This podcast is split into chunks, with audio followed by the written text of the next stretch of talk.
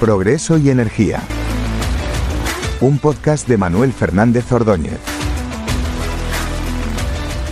Bienvenidos, queridos patalibres, a un episodio más del podcast Progreso y Energía. Soy Manuel Fernández Ordóñez, de Guzmafo, y vamos a hablar de un tema que ha causado siempre mucha controversia.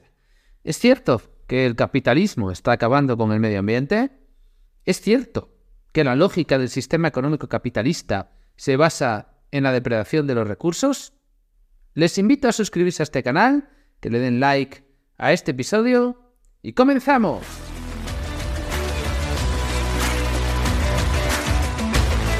Dejarse influenciar por errores de diagnóstico nos lleva, de manera irremediable, a aceptar soluciones falaces a problemas que realmente son muy complejos.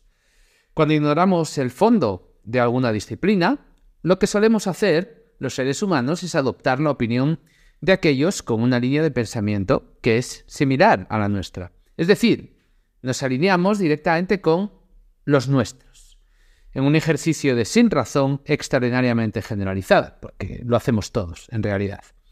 No podemos saber de todo, eso es evidente, no podemos ser expertos en todos los campos de conocimiento.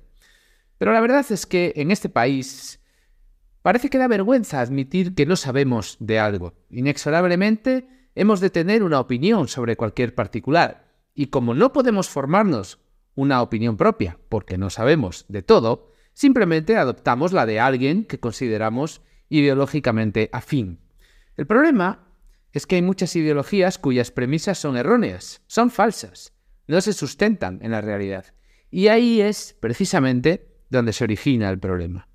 Si no somos capaces de contrastar la veracidad de los datos, seremos víctimas de la carroña intelectual que pastorea a la masa borreguil según sus intereses particulares.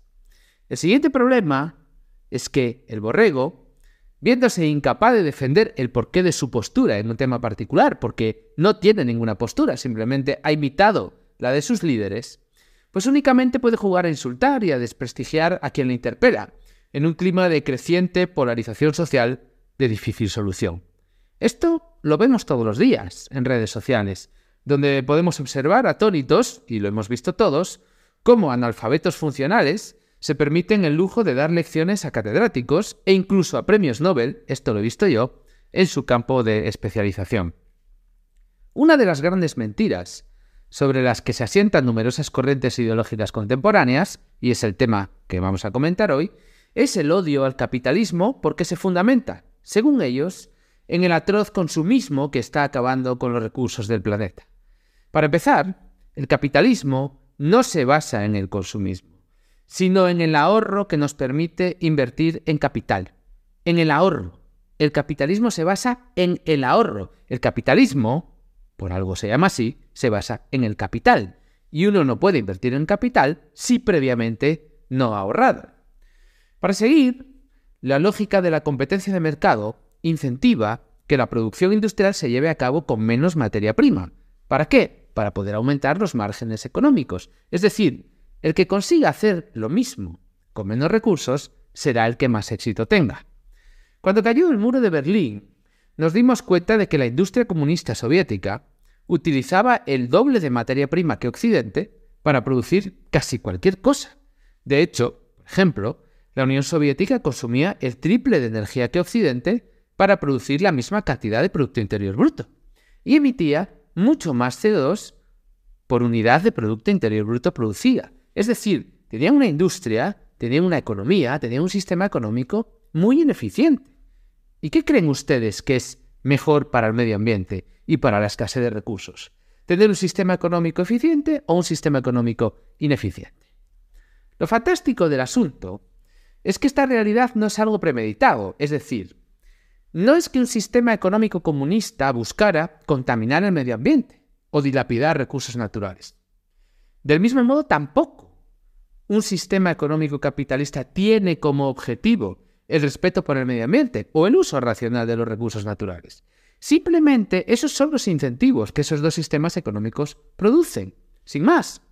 Los grandes teóricos del comunismo, como Lange, por ejemplo, nos decían que la lógica capitalista de la búsqueda de beneficios conduce, de manera inexorable, a un deterioro del medio ambiente. Pero la realidad es que sucede exactamente lo contrario. La búsqueda de beneficios, lo que tiene como consecuencia, es la protección medioambiental y el ahorro de recursos naturales. No es un apriorismo, no es una voluntad del capitalista mm, proteger el medio ambiente y ahorrar recursos naturales. Simplemente es lo que sucede cuando quieres hacerlo mejor que la competencia. En la Unión Soviética contaminaron hasta límites insospechados el lago Baikal y secaron el mar de Aral. Les invito a buscar en internet qué pasó con estos dos lagos. En ciertas zonas de Polonia, cuando estaba tras el telón de acero, los niños tenían cinco veces más metales pesados en sangre que los niños occidentales. En algunas zonas de la Alemania del Este, hasta el 60% de la población sufría enfermedades respiratorias y en alguna zona concreta, como Espenheim, el 80% de los niños padecían bronquitis crónica o algún tipo de enfermedad cardíaca. Había zonas de Rumanía donde los caballos no sobrevivían más de dos años debido a la polución. Y en lo que hoy es San Petersburgo, en Rusia, casi la mitad de los niños sufrían problemas gástricos debido a la contaminación del agua.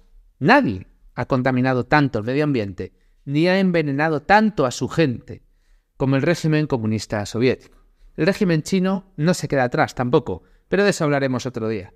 Insisto, no porque ese sea su objetivo, sino porque es la consecuencia inevitable de la falta de libertad personal y económica. Que en los tiempos que corre, la izquierda europea se presente a sí misma como la salvadora del planeta es, cuanto menos, hilarante.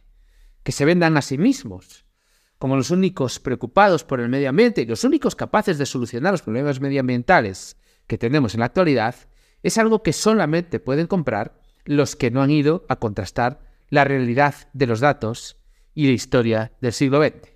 Desafortunadamente, esta es la gran mayoría. Por eso estamos como estamos, por eso vivimos en la época de la posverdad. Eso es todo, queridos patalibres. Espero que les haya gustado este episodio denle like y suscríbase a este canal y nos vemos en el siguiente episodio. Cuídense mucho.